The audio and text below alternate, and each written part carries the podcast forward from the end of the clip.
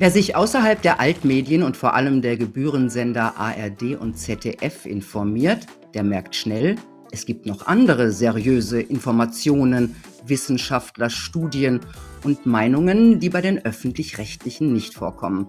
Corona hat das ganz offensichtlich gemacht. Beim ÖR gibt es eine Wahrheit, Diskussion unerwünscht. Stattdessen Impfaufrufe, immer dieselben Gäste und ein Meinungsspektrum breit wie ein Nadelöhr. Das ist ärgerlich, aber nicht nur das. Die Gebührensender haben den Auftrag, die ganze Gesellschaft abzubilden. Dafür kriegen sie ja unser Geld. Aber was tun? Gegen Kritik sind die reichen Sender immun. Das müssen wir aufbrechen, sagt mein Gast und bringt eine Initiative und jede Menge Optimismus mit. Jetzt im Punkt Preradovic.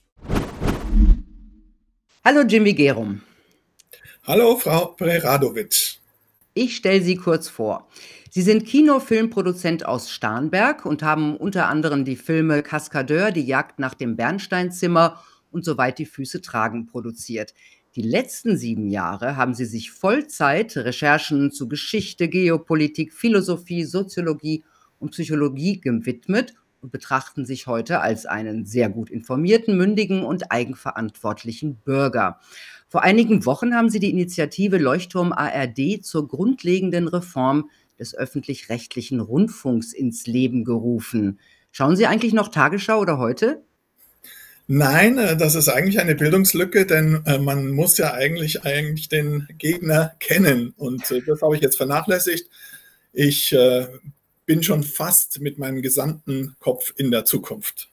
Ja, also ich gucke noch und ich kann sagen, also eine Reform ist immer noch nötig. Also da hat sich nicht so viel verändert.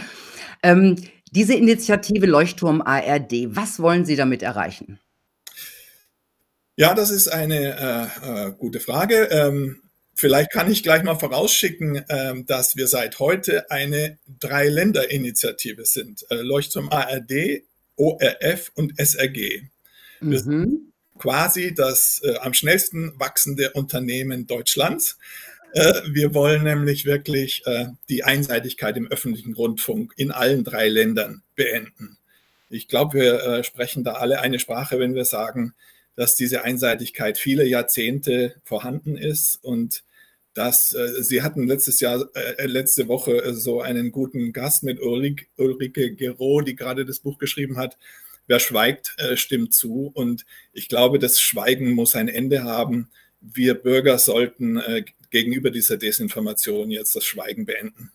Ja, aber wie machen wir das? Wie reformieren wir die öffentlich-rechtlichen, die ja sich ganz, ganz deutlich nicht reformieren lassen möchten? Ja, das ist ein weiter Weg, äh, eine strategische Initiative, die durchaus auf mehreren Ebenen funktioniert. Äh, eine der wichtigsten Ebenen ist, dass wir jetzt eine Graswurzelbewegung gestartet haben. Wir Bürger, wir die 99 Prozent, uns gehört dieser Rundfunk. Wir bezahlen ihn zu 100 Prozent. Und wir müssen jetzt Initiativkraft und auch Mut entwickeln. Mut gegen äh, die äh, Gebühreneinzugszentrale aufzustehen, denn äh, der Medienstaatsvertrag wird nicht erfüllt mit diesem einseitigen Rundfunk in allen drei Ländern. Und äh, das ist ein ganz wichtiger Schritt, den wir die letzten Jahrzehnte nicht gegangen sind. Wir waren im Wohlstand ein bisschen gefangen. Äh, das hat uns passiv gemacht. Wir haben uns zu viel gefallen äh, lassen. Wir haben zu lange geschwiegen. Und das Schweigen, glaube ich, sollten wir beenden. Und äh, die politische Lage der letzten zwei Jahre hat sich so zugespitzt, auch die Einseitigkeit der Medien hat sich so mhm. zugespitzt, dass wir handeln müssen, dass wir uns zusammenschließen müssen. Und da kommt dann die zweite Ebene und die dritte Ebene dieser Initiative zum Tragen. Die zweite ist das, was wir gerade hier machen. Wir machen Öffentlichkeitsarbeit, ja, auch bei Ihnen äh, auf Ihrem Senderpunkt Preradovic. Und äh, die dritte Ebene ist natürlich, dass wir im Hintergrund die unabhängigen Köpfe Deutschlands, Österreichs und der Schweiz auch sammeln wollen. Wir wollen eine dezentrale Allianz, die sich gegen diese Einseitigkeit wehrt. Aber wenn ich äh, das richtig auf Ihrer, ähm, auf Ihrer Website äh, gesehen habe, da steht dann, zahlt keine Gebühren mehr. Also um jetzt mal Genau, das ist die Graswurzelbewegung. Jeder Bürger hat das in der Hand. Es kann nicht sein, äh, der öffentliche Rundfunk hat in allen drei Ländern kein Recht mehr, diese Gebühren einzuziehen. Wir müssen dieses Recht beanspruchen, dass wir die Zahlungen einstellen. Das ist ein ganz äh, wichtiger äh, Aspekt dieses äh, Widerstands. Denn äh, über die finanzielle äh, Seite muss natürlich auch Druck aufgebaut werden, genauso wie auch über die Öffentlichkeit Druck aufgebaut werden muss. Im Endeffekt ist es ja so, äh, auf dem Königsplatz, als ich meine Rede gehalten habe im Januar, äh, da ging es darum, dass wir eine Entschuldigung fordern von äh, der ARD. Und äh, diese Entschuldigung wird teilweise missverstanden als zu wenig. Wenn man Jahrzehnte das Volk desinformiert, muss eigentlich mehr passieren als eine Entschuldigung. Aber ich finde, das wird unterschätzt, denn eine Entschuldigung bedeutet ja ein, eine Einsicht, äh, ein auf uns zugehen. Und das ist das, was Sie richtig sagen, was bisher nicht stattgefunden hat. Und das ist das, was wir einfordern müssen. Wir müssen einen Versöhnungsprozess einleiten. Das ist das, was wir da wollen. Naja. Die Verantwortlichen müssen ihre Verantwortung der letzten Jahrzehnte auch selbst reflektieren. Das ist mhm. etwas, was wir einfordern müssen.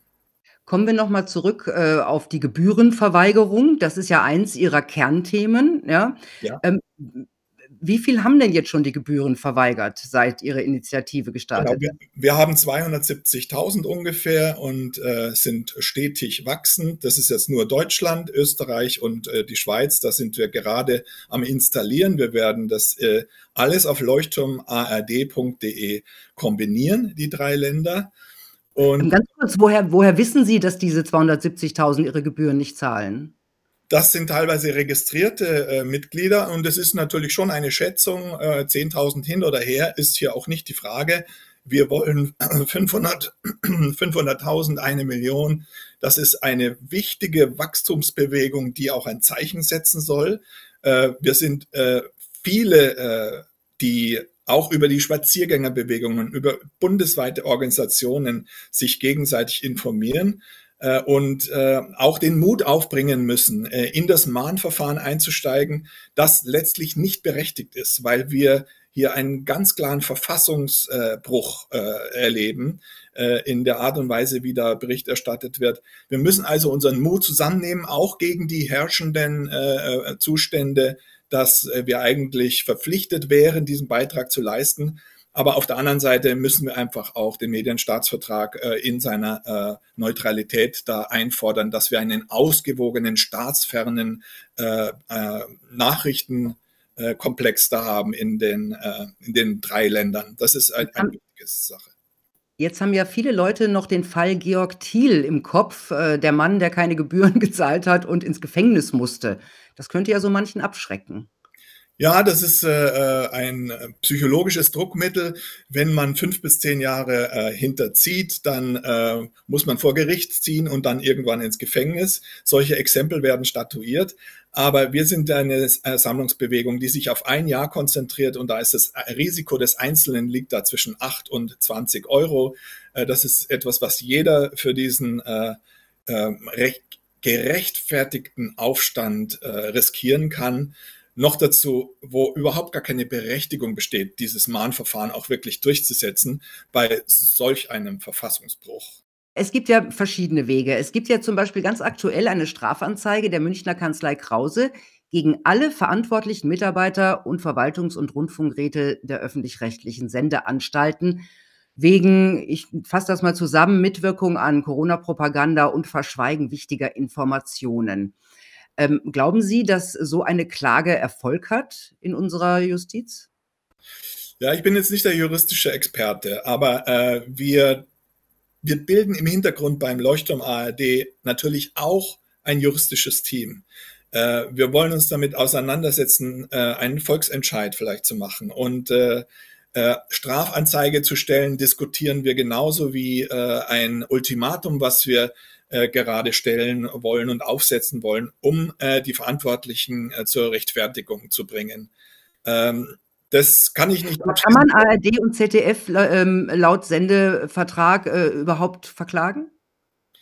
Äh, interessanterweise ist im Medienstaatsvertrag extra eine Lücke gelassen worden, äh, damit es einem schwerfällt, sie für das Nicht-Einhalten der Objektivität und ausgewogene Berichterstattung äh, angeklagt zu werden. Also das heißt, äh, ist, es ist gar nicht möglich, sie für, dieses, äh, für diese Fehlleistungen äh, zur Rechenschaft zu ziehen. Das heißt, wir sind moralisch im Recht, aber uns werden die Hände gebunden durch die Judikative teilweise. Ja?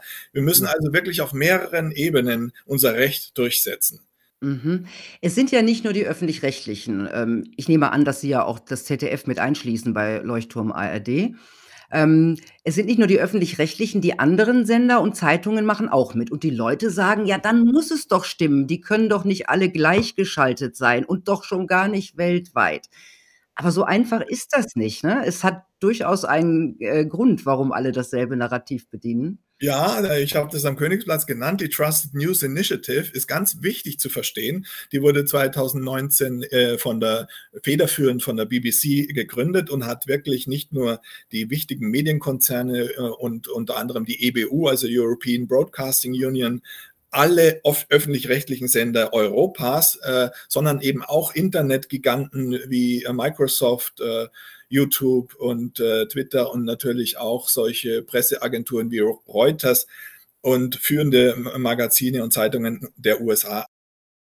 Erstaunlich ist ja, dass diese, ähm, dass diese Trusted News Initiative schon vor der Impfung beschlossen hat, auf jeden Fall Fake News zur Impfung zu bekämpfen. Das ist ja auch journalistisch eher ungewöhnlich. Normal wartet man ja erst ab und bekämpft dann irgend, wenn man weiß, was die Fake News sind.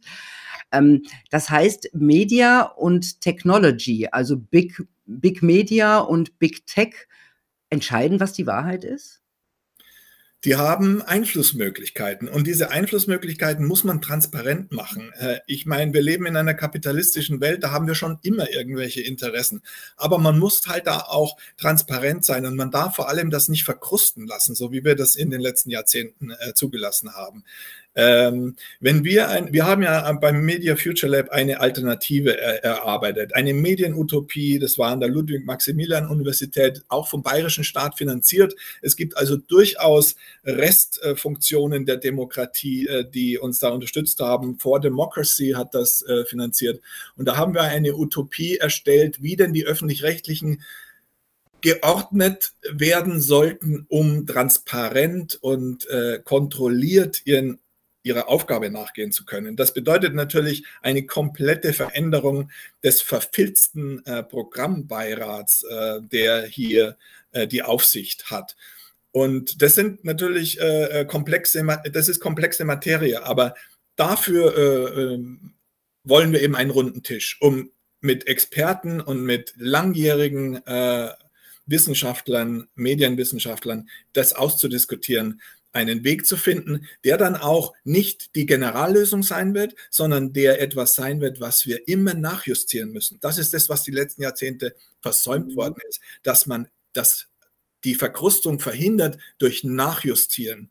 Und äh, das haben ja viele Verfassungsurteile auch die letzten Jahrzehnte gezeigt, dass immer wieder äh, versucht wurde, auch durch Richter Einfluss zu nehmen. Und damals 1991 zum Beispiel wurden die Ministerpräsidenten in die Pflicht genommen, eine Aufsicht auszuüben über die Rundfunkanstalten. Aber die Verfilzung ist so stark, dass äh, daraus nie etwas äh, für den Bürger Nützliches äh, geworden ist. Und das ist, glaube ich, das Zentrale, was wir hier wollen. Wir wollen eine gemeinwohlorientierte Welt. Und dafür brauchen wir ein, ein, medial, ein mediales äh, System, das uns Orientierung gibt. Und, äh, und das könnte der öffentlich-rechtliche Rundfunk sein. In der Zukunft. Jetzt sagen aber viele, dieser Rundfunk ist nicht mehr zu reformieren. Man könnte ihn doch auch einfach abschaffen. Ja, aber wenn man ihn abschafft, dann ist man äh, in derselben Welt wie in Amerika, äh, wo äh, sich die Republikaner und die Demokraten gegenseitig die Köpfe einschlagen und äh, beide von äh, Interessengruppen äh, beeinflusst sind, ja, auf den unterschiedlichsten Ebenen. Das, das ist ja gerade das Tolle. Deswegen sage ich immer, Menschen, Leute, seid doch dankbar, dass ihr Gebühren zahlen dürft für einen neutralen Ort. Und ich glaube, das ist das, was wir äh, uns schwer tun zu verstehen, weil wir haben das noch nie gehabt. Wir, wir sprechen hier von einer historischen Wende. Wir brauchen also ein bisschen Fantasie für eine neue Welt äh, in der wir dankbar sein können, dass es den öffentlich-rechtlichen Rundfunk gibt. Und deswegen haben wir auch denselben äh, denselben äh, Namenverband, äh, vielleicht mit der Einschränkung, dass ARD bei uns achtsamer Rundfunk Deutschlands heißt. Ja? aber das ist eine Metapher. Es ist eine Metapher, wie der öffentlich-rechtliche Rundfunk eigentlich sein sollte.